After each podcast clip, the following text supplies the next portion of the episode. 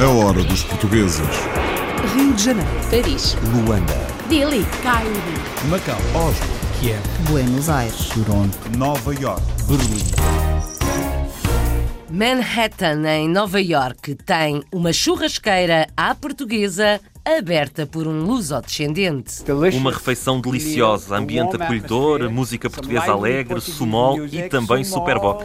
O pastel de nata é fantástico, é a sobremesa preferida dos clientes. Tivemos uma ótima reação da comunidade portuguesa. As pessoas entram e dizem: Oh, és o homem dos frangos. E eu digo que sim, e adoramos. O homem do frango assado à portuguesa em Nova York. Na cidade do cinema, em Los Angeles, há um português habituado a conduzir estrelas. Trabalhei durante muitos anos com o Stan Lee, que faleceu. Ele, ele utilizou a companhia durante 13 anos. E isso foi uma experiência super gira, porque o homem era uma pessoa fora de lugar, não é? Pessoa que tem 95 anos tem que ter uma vida, uma vida vivida, como se diz, não é? Este português tem uma empresa de transportes em Los Angeles. Há um português na cadeia de comando da maior empresa de desportos eletrónicos do mundo, com base em Colónia, na Alemanha. Estou aqui há dois anos na ESL, que é a maior empresa de esportes do mundo. Sou membro do Conselho de Administração da empresa, sou administrador com responsabilidade pelo pelour de marketing. Temos ligas em cerca de 14 países, mas temos escritórios um bocadinho por todo o mundo. Temos escritórios em Nova York, em Los Angeles, temos em Singapura também, temos um bocadinho por todo o lado. Somos cerca de 500 colaboradores neste momento. Incluindo mais portugueses na maior empresa de jogos eletrónicos do mundo.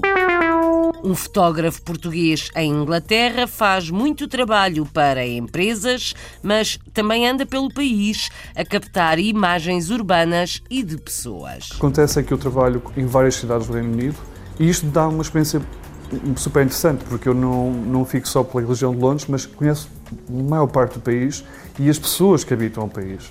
Ou seja, tenho uma ideia muito mais abrangente do que é realmente a Inglaterra. Conhece bem Inglaterra e os britânicos este fotógrafo em Londres. Um português tem duas joalherias no Luxemburgo, onde ele próprio desenha e faz as peças. Logo que o cliente começa a falar, dois, três minutos, e começa já a dizer-me o que ela quer, eu pego logo no lápis à frente do cliente e começo já a desenhar à frente do cliente. E o cliente fica lá já assim, ah, ok, já é isso mesmo que estava a imaginar. Acho que consigo bem rápido ver o que o cliente quer. O meu forte deve ser. Um orives e joalheiro no Luxemburgo com duas lojas abertas. Uma exposição em Paris lembra os que fugiram à guerra colonial. Alguns encontraram refúgio em França, como António. Eu vim a salto, eu, naquela altura eu estava no quartel, no SIAC em Cascais, e tinha a PIDE atrás de mim. E a única possibilidade naquela altura era, era fugir, quando estava na tropa. E tive sorte que fui ajudado, e depois, eh, como todos os portugueses que vieram ao assalto, lá fui eu pela fronteira. O testemunho vivo da história de Portugal no século XX, testemunhos resgatados pela Associação Memória Viva em França. This is the last call for the 12 o'clock British Airways flight VA412 to Amsterdam.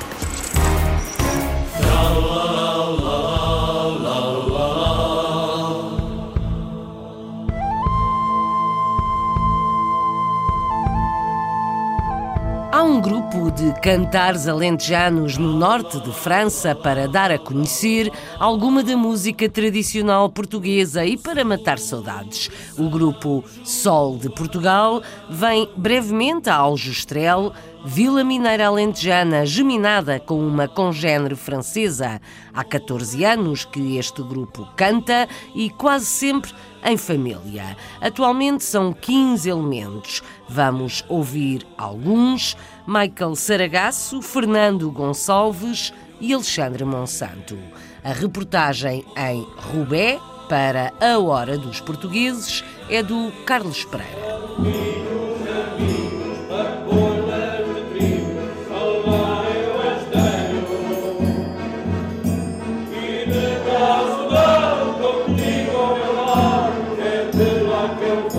Em Roubaix, no norte da França, foi criado em 2014 o Grupo Sol do Portugal. É um grupo inicialmente familiar que promove nesta região os cantares alentejanos. Faltava aqui do norte da França um grupo a representar os nossos cantares típicos, uh, que são hoje em dia património imaterial à Unesco. E queríamos promover essa cultura que, que é um, um, pouco desconhecida aqui em França. O, a cultura portuguesa é, é vária, há muitos grupos de folclore e, de, uh, e associações de, de, futebol e nós, nós queríamos mesmo meter esse acento uh, nos cantares típicos uh, portugueses e principalmente os nossos cantares alentejanos.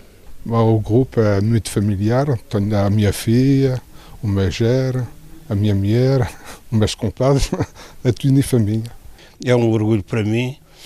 Há, há um grupo fenomenal, cheio de vitalidade, de alegria, um bom convívio, em que dá prazer realmente e, e, e, dá prazer e ter muito gosto e muito orgulho em realmente pertencer ao Grupo Saudel de Portugal. O grupo é constituído por 15 pessoas, homens e mulheres, e tem atuado essencialmente na região de Lille.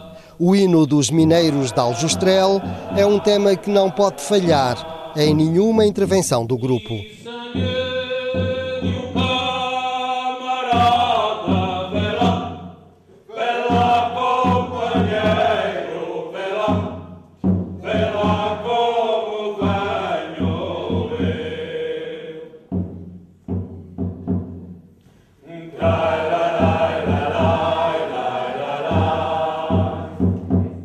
Das cantigas mais antigas uh, que existe no, canta, nas cantigas alentejanas é o canto do cantar dos mineiros uh, da Austrália, uh, que é o hino, o hino hoje em dia da Austrália, já, já um, há muitos anos atrás, e nós é, é mesmo um emblema do, nossa, do nosso grupo, cantamos sempre, ou acabamos ou começamos por essa, e, e é uma certa emoção, porque dessa forma cantamos mesmo de forma típica sem instrumentos, só com o bombo para dar assim um coro e, e dá aquele arrepiozinho e aquela saudade do nosso, do nosso, do nosso país, é que as pessoas no, no, nos dizem depois da representação e é o que nós queríamos tra transmitir, é um pouco dessa, dessa saudade de qualquer coisa que não, se, não é material, mas entra em nós, temos nós todo no coração, eh, enquanto somos imigrantes, sentimos essa falta. O grupo tem estado implicado nos intercâmbios entre o norte da França e Portugal.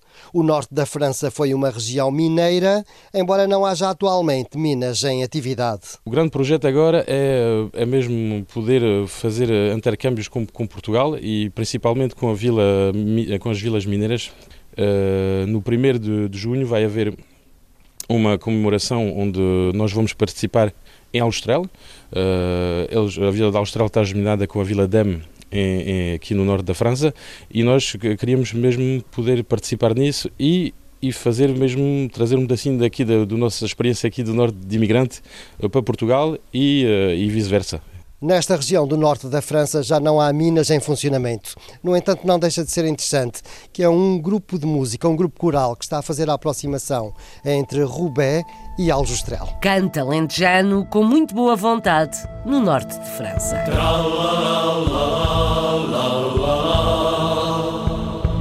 Cantar, a trabalhar, simplesmente a conversar, somos mais de 260 milhões a falar português em todo o mundo. É a quarta língua mais falada e a tendência para este número aumentar. Acontece na Índia e na Austrália, o mesmo nos Estados Unidos ou na África do Sul.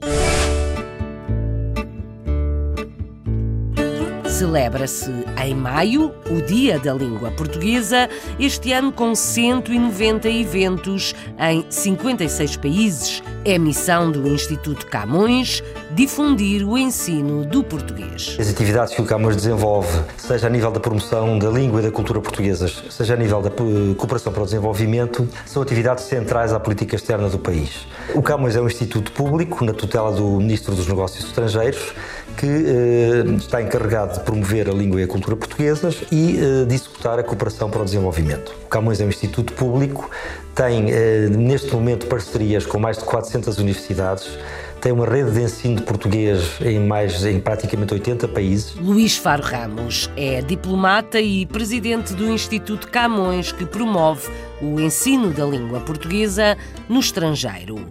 Ao Oriente, na China, até ao final do ano vão ser quase 50 as universidades onde se aprende português.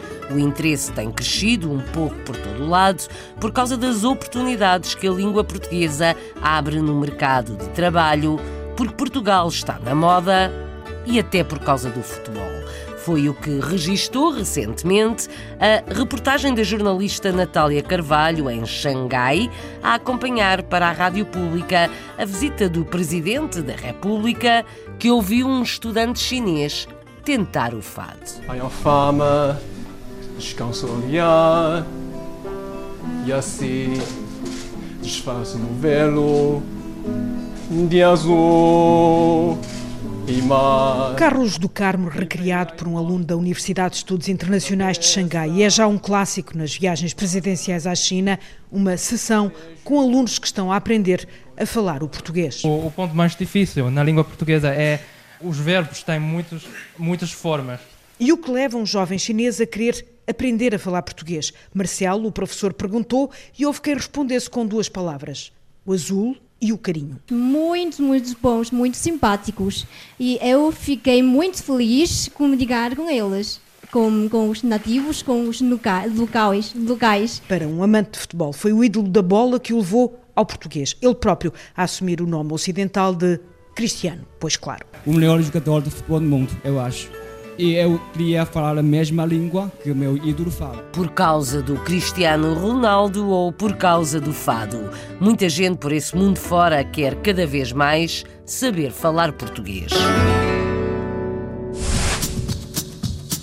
Muitos lusodescendentes arranham o português, mas não falam fluentemente, por isso não arriscam quando chega a hora de falar para um microfone. Foi o que aconteceu em Nova Iorque quando a Hora dos Portugueses foi conhecer uma churrasqueira à portuguesa. Nova Iorque tem mais um lugar onde se pode saborear a gastronomia lusa. Porto Grill é uma churrascaria tipicamente portuguesa. Nasceu aqui no bairro do Upper East Side pela mão do luso-descendente Albert Papa Ochado. A guia da hora dos portugueses em Nova Iorque é a Margarida André. As raízes portuguesas de Albert têm origem numa sua avó que era natural de Chaves. Ela, de alguma maneira, conheceu o meu avô, que era grego. Eh, quando a Segunda Guerra Mundial começou, eles mudaram-se para a Líbia e depois para a Tunísia. Foi aí que o meu pai conheceu a minha mãe e foi onde eu nasci. and that's where I was born. Quando a família decidiu emigrar para os Estados Unidos, Nova York foi a cidade escolhida, radicando-se em Queens. Vivendo grande parte da sua vida nesta cidade, Albert formou-se em marketing e gestão de empresas. Eu tive muito sucesso como fabricante de roupa de ganga. Vendia para todas as lojas mais importantes, desde o Walmart ao Macy's, vendia para todos. Em 2003, abriu o seu primeiro restaurante em Nova York, que se viria a revelar um grande sucesso. Eventually, somebody came and made me a a uma dada altura apareceu uma pessoa que me fez uma oferta pelo restaurante e vendemos. Continuei com o negócio da roupa, mas mais tarde acabei por vendê-la a uma grande empresa. Durante algum tempo andei a pensar no que poderia fazer a seguir e lembrei-me de que sempre gostei de ir a restaurantes portugueses e comer frango. Com vontade de abrir um novo restaurante tipicamente português, demorou cerca de um ano a encontrar o local ideal. Após as obras e burocracias necessárias, no início de 2019, o Porto Grill abre finalmente as portas em Manhattan. A inspiração para o restaurante foi fazer comida saudável, que não fosse cara, mas que não fosse fast food. É comida de conveniência, é tudo cozinhado na altura, fresco e grelhado de forma suculenta. Os frangos são criados sem hormonas, sem antibióticos e sem milho ou farinha geneticamente modificadas. Além disso, a carne nunca é congelada e é assada no grelhador, que lhe dá um sabor que não se encontra noutros locais. A carne é marinada cerca de 30 horas eh, para garantir que fica suculenta e com bastante sabor. Quando se come o frango, o sabor vai até ao osso, não fica só na superfície. No Porto Grill, os seus clientes podem encontrar um ambiente bem português. Uma refeição deliciosa, ambiente acolhedor, música portuguesa alegre, sumol e também superboc. Dos muitos produtos de origem portuguesa que podemos vamos encontrar, há um que se destaca. O pastel de nata é fantástico, é a sobremesa preferida dos clientes. Numa altura em que a consciencialização ambiental e a preocupação com a alimentação estão cada vez mais presentes, Albert tem estes aspectos em conta.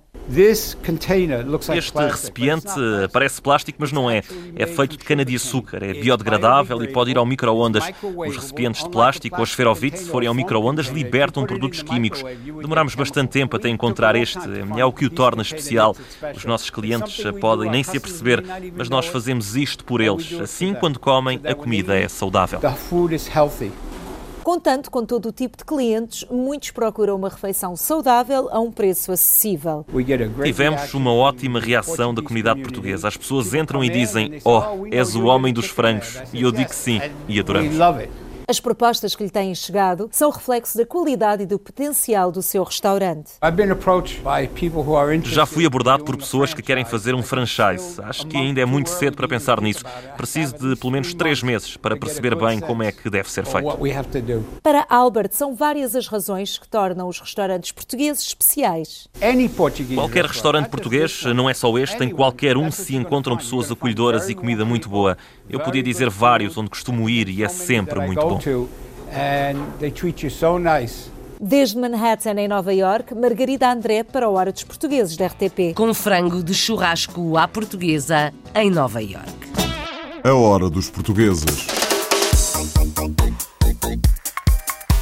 É em Colónia, na Alemanha, que está localizada a base da que é apresentada como a maior empresa de jogos eletrónicos do mundo. Na administração e à frente do marketing está um português. A empresa tem delegações em vários países e à volta de 500 colaboradores, incluindo outros portugueses. O ano passado, os torneios e competições de jogos de vídeo desta empresa tiveram 240 milhões de espectadores. A Marisa Fernandes foi conhecer o português que está na cadeia de comando desta empresa. Rodrigo Samuel é natural de Lisboa e vive há mais de 15 anos na Alemanha. Formado em Gestão e Administração de Empresas pela Universidade Católica de Lisboa, iniciou o seu percurso profissional na Vodafone Portugal em 1999, quando ainda era Telecel. Mais tarde, em 2004, teve a oportunidade de trabalhar no grupo da Vodafone a nível global a partir do Düsseldorf, onde teve vários cargos de chefia na área de marketing e desde julho de 2017 tornou-se diretor de marketing e um dos membros do Conselho de Administração da ESL, Electronic Sport League, que é a maior empresa de desportos eletrónicos a nível mundial. Estou aqui há dois anos na, ESL, que é a maior empresa de esportes do mundo. Sou membro do Conselho de Administração da empresa, sou administrador com responsabilidade pelo pelour de marketing. E antes tive 18 anos na Vodafone. Comecei a minha carreira na, na Vodafone em, em, em Portugal e depois eh, vim para a Vodafone grupo, que tinha sede, uma das sedes era na Alemanha, e por via dessa oportunidade de trabalho mudei para a Alemanha em 2004. Uh, eh, tive uma série de funções internacionais, aliás, muitas das minhas funções foram em Londres, mas vivia em, em Düsseldorf e acabei por ficar na Alemanha. Depois da ISL, eu decidi sair da Vodafone quando fiz 40 anos, uh, em 2000, 2017. Decidi fazer uma coisa diferente na vida, e uh, surgiu esta oportunidade na ESL. Eh, eu sempre gostei na área de gaming, uh, achei que era um setor que está a crescer e está a crescer de, de uma forma impressionante e, e, eu achei que era a altura para ter um novo desafio na minha vida e cá estou eu e acho que foi uma ótima decisão. A empresa ESL produz competições de jogos de vídeo em todo o mundo. Está sediada na cidade de Colónia e foi fundada há 19 anos, sendo a mais antiga empresa nesta área que ainda está operacional. Atualmente, a ESL trabalha com cerca de 500 colaboradores e está representada em diversos países. A ESL foi fundada em 2000 e os seus fundadores sempre acreditaram que qualquer pessoa consegue atingir eh, o seu potencial. Eh, e então acreditaram que era possível criar ligas e torneios e tornar os jogadores de esportes uh, como verdadeiros desportistas uh, ao mais alto nível. E então fundaram a empresa, criaram ligas uh, e agora neste momento a empresa é bastante grande, já existe há 19 anos. tivemos o ano passado cerca de 240 milhões de espectadores das nossas competições e organizamos competições desde amadoras até às competições mais profissionais ao mais alto nível de esportes e somos a única empresa que de facto atua do ponto de vista global, ou seja, nós organizamos torneios, competições, ligas, um pouco por todo o mundo e organizamos não só num jogo, mas numa, numa panóplia muito grande de jogos. Aliás, organizamos competições em mais de 80 jogos diferentes, mas os maiores jogos são League of Legends, Dota 2, Counter-Strike, Fortnite, são os maiores jogos de esportes. Temos ligas em cerca de 14 países, mas temos escritórios um bocadinho por todo o mundo. Temos escritórios em Nova York, em, em, em Los Angeles, temos em Singapura também, temos um bocadinho por todo o lado. Uh, somos cerca de 500 eh, colaboradores neste momento, temos a volta de 300 pessoas, 350 trabalham aqui neste escritório, há vários portugueses aqui também, porque a ESL é uma empresa muito internacional, nós temos pessoas de dezenas de nacionalidades diferentes, aliás a, a língua oficial da empresa é inglês. Esportes é um desporto global, as nossas competições são vistas por todo o mundo uh, e portanto nós temos às vezes centenas de milhares de portugueses a verem e portanto o mundo português, digamos, é um dos nossos alvos uh, para, para captar, é uma das línguas mais faladas no mundo. Uh, nós temos várias línguas, inglês, temos francês, etc. E temos sempre português nas nossas competições e somos uma empresa muito flexível e é um ótimo espaço para trabalhar. Temos aqui um estúdio que nos permite fazer algumas produções, nós temos eventos a acontecerem o ano inteiro. 24 horas por dia, todos os dias, em vários sítios do mundo. E, portanto, a empresa está montada de uma forma que está sempre a funcionar. Nós gerimos daqui da escritório de Colónia, uma empresa global a partir daqui, em que resolvemos problemas em todos os países do mundo, uh, em diferentes fusos horários, Uh, o, que é, o que é altamente interessante. Rodrigo Samuel na administração e no marketing de um gigante dos jogos eletrónicos, uma empresa que tem sede em Colónia, na Alemanha.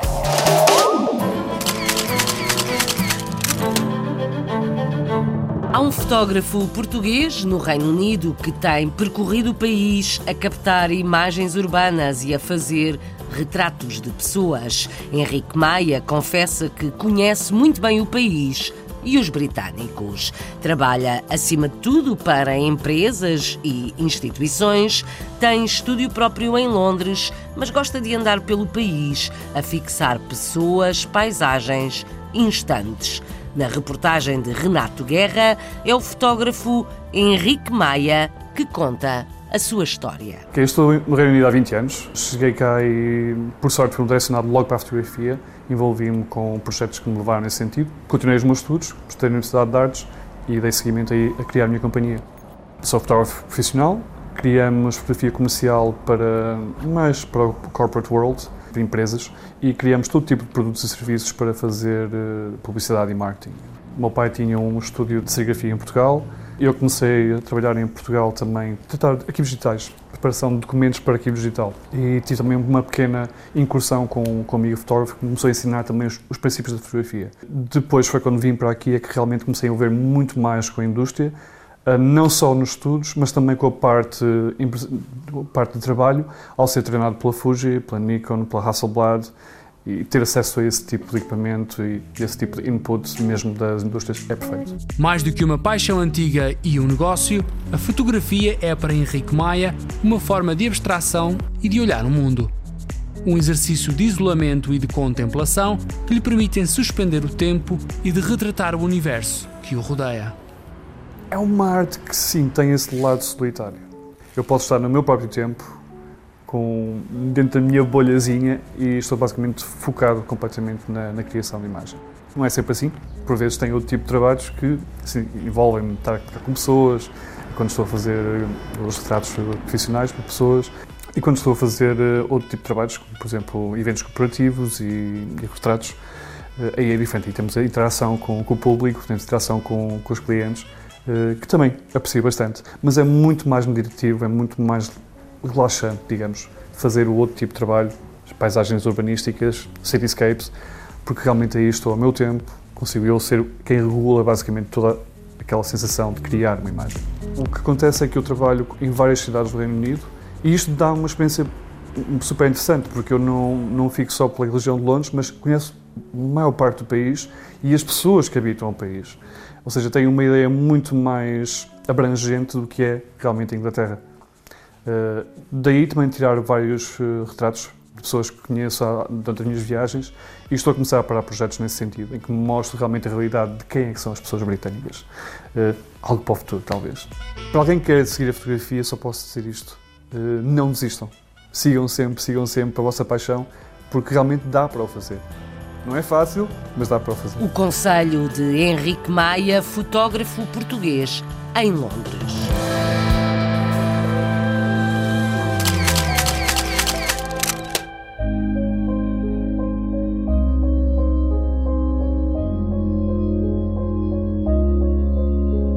Há um português que é Orives e joalheiro no Luxemburgo, tem duas lojas abertas. É o próprio que desenha e faz quase todas as peças que vende. O negócio é familiar.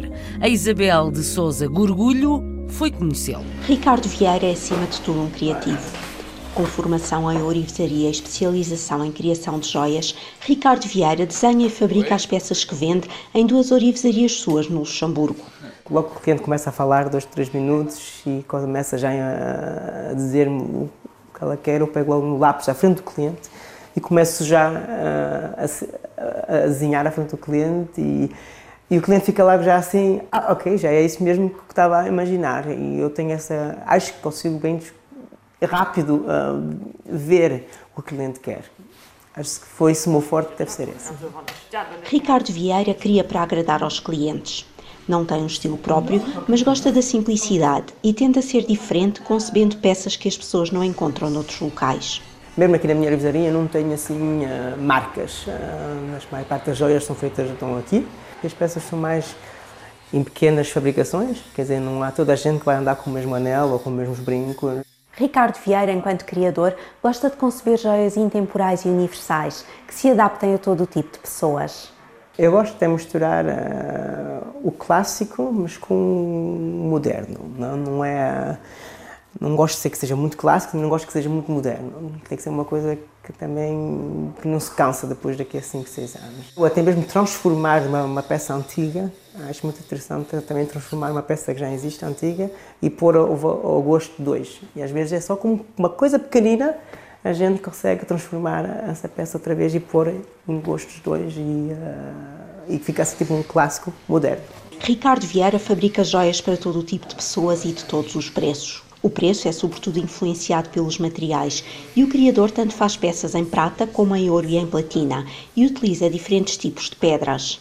Vou às feiras ver as pedras e assim, e depois depende do que eu trago, que seja pérolas ou, ou, pedras para fazer então é verdade que mais para o fim do ano gosto mais de usar do que pedras brancas tipo diamante que é porque aquilo brilha bem e uh, eu gosto quando as pedras brilham assim. E é verdade que no verão e primavera gosto de mostrar muito até pedras de cor pode ser bastante pode ser verde com, com amarelo junto e assim para começa com o desenho e depois é, vamos buscar o material. O material não está já pronto no cofre, no, no cofre na forma de um anel, não está. Está em, está em chapa ou em, granu, em granudo e a gente vamos começar a fundir o material. Vamos preparar um, o que a gente precisa. Precisamos de uma coisa, uma barrete ou, e depois vamos uh, do material vamos transformar em joia. Vamos começar a laminá-lo, a limar, a martelar para dar aquela forma que a gente quer.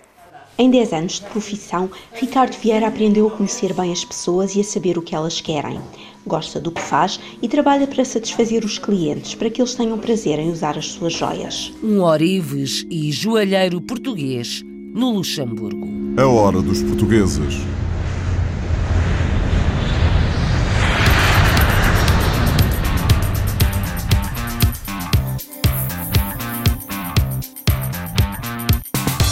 Chegamos de avião a Los Angeles, nos Estados Unidos, mas continuamos a viagem de carro, que até pode ser uma limusina. Ao volante está Tony Lima. É conhecido como motorista de estrelas e conta que o negócio dos transportes tem evoluído também para a segurança dos clientes. Os motoristas são, muitas vezes, uma espécie de guarda-costas.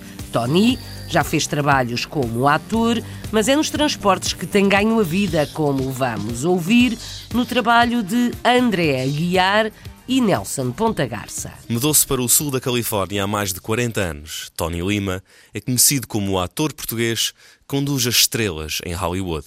Mas há muito mais por descobrir sobre este empreendedor português a residir em Los Angeles. A nível do cinema, se houver projetos que apareçam e que sejam projetos interessantes, evidentemente que, que os farei, não é? A carreira de, de transporte e a carreira de segurança tem-me tem dado uma certa estabilidade económica e eu gosto disso. É? Como qualquer pessoa procura uma estabilidade, não é? Tony Lima é conhecido como motorista das estrelas, mas Tony é muito mais do que isso. Desenvolveu ao longo dos anos uma vida de ator e uma ligação à comunidade portuguesa que o torna uma das referências a qualquer pessoa que visite e procure contactos no sul da Califórnia. Tenho trabalhado com a família de a família do Robert Downey Jr., tenho trabalhado com o Antoine Fuqua, que é um conhecido realizador e produtor, não é? Trabalhei durante muitos anos com o Stan Lee, que faleceu. Ele, utilizou a companhia durante 13 anos. E isso foi uma experiência super gira, porque o homem era uma pessoa fora de lugar, não é? Uma pessoa que tem 95 anos tem que ter uma vida uma vida vivida, como se diz, não é? No que o cinema diz respeito, a maior diferença entre Portugal e os Estados Unidos da América está na indústria de Hollywood. Segundo Tony Lima, ainda temos um longo caminho a percorrer em Portugal. São países diferentes, são culturas diferentes, são maneiras de trabalhar diferentes. É? Trabalhas aqui nos Estados Unidos, há uma indústria já montada. Quer dizer, as coisas já estão feitas e programadas de uma certa forma para funcionarem assim. Em Portugal não há uma indústria, por assim dizer. Há as pessoas tentarem fazer filmes dentro de um orçamento que têm que são orçamentos que não têm nada a ver com os orçamentos dos Estados Unidos e que as pessoas procuram fazer o melhor que podem, não é? Para além de uma empresa de transportes das estrelas em Hollywood, Tony Lima está também envolvido na segurança dos seus clientes. A companhia também está a evoluir numa certa forma agora que está a crescer, tem mais veículos. Uh, também me dediquei um bocadinho mais na questão de segurança. Quando saem à noite ou quando querem um carro preto, como se diz, um carro preto para conduzir, querem ter uma pessoa dentro do carro com, com, com arma para, prote para proteção. Porque é uma coisa que não passa muito nas notícias, mas está muita gente roubada. E, portanto, quando conduzem a pessoa, tem a dupla função. Tem a função de chofer e tem a função de, de, de, de segurança, de bodyguard. É? Estilos de vida e modos de ser completamente diferentes desmotivam Tony Lima de regressar a Portugal, algo que para já não faz parte dos seus planos. Um motorista português na cidade das estrelas e da indústria norte-americana do cinema.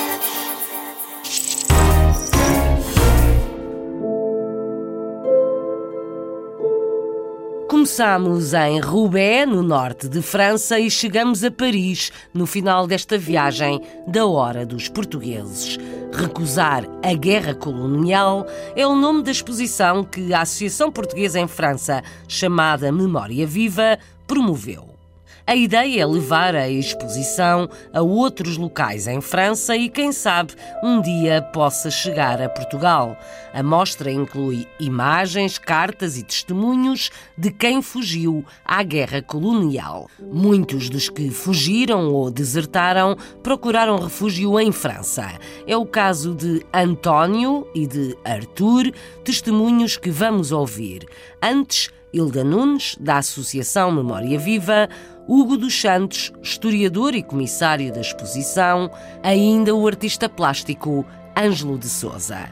Um pedaço da história de Portugal em França, como conta o Carlos Pereira. A Casa de Portugal André de Gouveia, na cidade universitária internacional de Paris, foi o lugar escolhido pela Associação Memória Viva para acolher a exposição Recusar a Guerra Colonial. A Memória Viva é uma associação que trabalha sobre a memória da imigração portuguesa. Os refratários, os desertores fazem parte da memória da imigração portuguesa. A ideia da exposição vem do facto que, com a Associação Memória Viva, que trabalha aqui em Paris com a memória da imigração portuguesa, Uh, criamos um fundo de arquivos, uh, num fundo de arquivos que se chama La Contemporaine, e neste trabalho calhei com imensos documentos relativos ao exílio de pessoas que fugiram à guerra. Não se sabe exatamente o número de portugueses que fugiram à guerra colonial. Sabe-se, no entanto, que uma grande parte veio para a França e fixou-se essencialmente na região parisiense. Fala-se mais ou menos de 200 mil pessoas, 200, 200 mil homens que desertaram. Uh, e estamos a falar de 200 mil, não que saírem ao mesmo tempo, obviamente, mas que saíram de Portugal entre 1961 em 1974. Esta exposição tem documentos sobre o salto, sobre a luta em França contra o regime fascista português, através de jornais, de música, teatro e reuniões de informação. E tem também um dispositivo que permite ver várias imagens vídeo numa cenografia criada por um artista plástico português. Ela está organizada, portanto, com um percurso eh, onde há vários capítulos que explicam, portanto, quais são, a, quais são as propostas da exposição. Uh, portanto, a ideia é falar, de, sobretudo, das pessoas que, que vieram para a França, que fugiram da, da guerra colonial e, portanto, tem uma, tem uma apresentação da, da questão. Primeiro começa por falar da guerra, depois começa a, há outro capítulo em que é o salto, portanto, o, o momento em que os, os, uh, as pessoas uh, tinham que passar ilegalmente a fronteira portuguesa para a Espanha e depois atravessar o território espanhol, os Pirineus, etc., para entrar em França.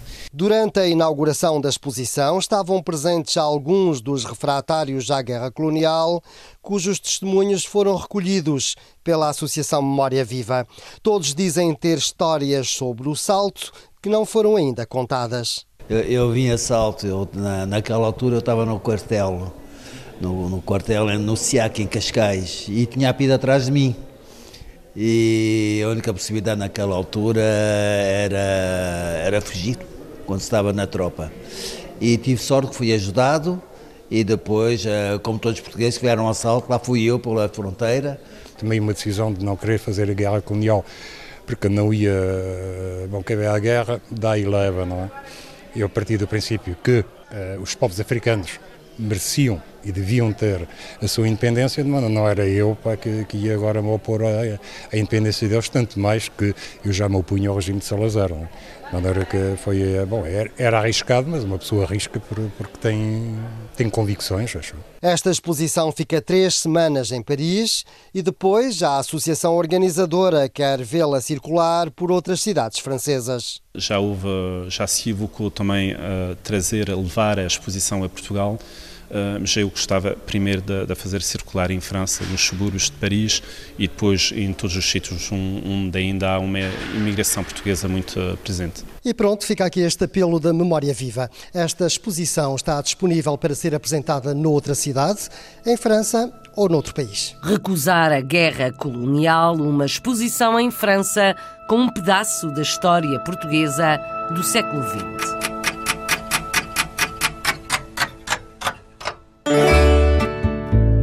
Foi em França também que conhecemos um grupo de canto alentejano. No Luxemburgo, espreitámos a orivesaria de um português e na Alemanha conhecemos um dirigente da maior empresa de jogos eletrónicos do mundo. Nos Estados Unidos, entramos numa churrasqueira em Nova York e fomos ao encontro de um motorista na cidade do cinema. Conhecemos ainda um fotógrafo português em Londres que anda muito pelo país, o Reino Unido. A Hora dos Portugueses, com sonoplastia de Paulo Cavaco, edição e apresentação de Isabel Gaspar Dias.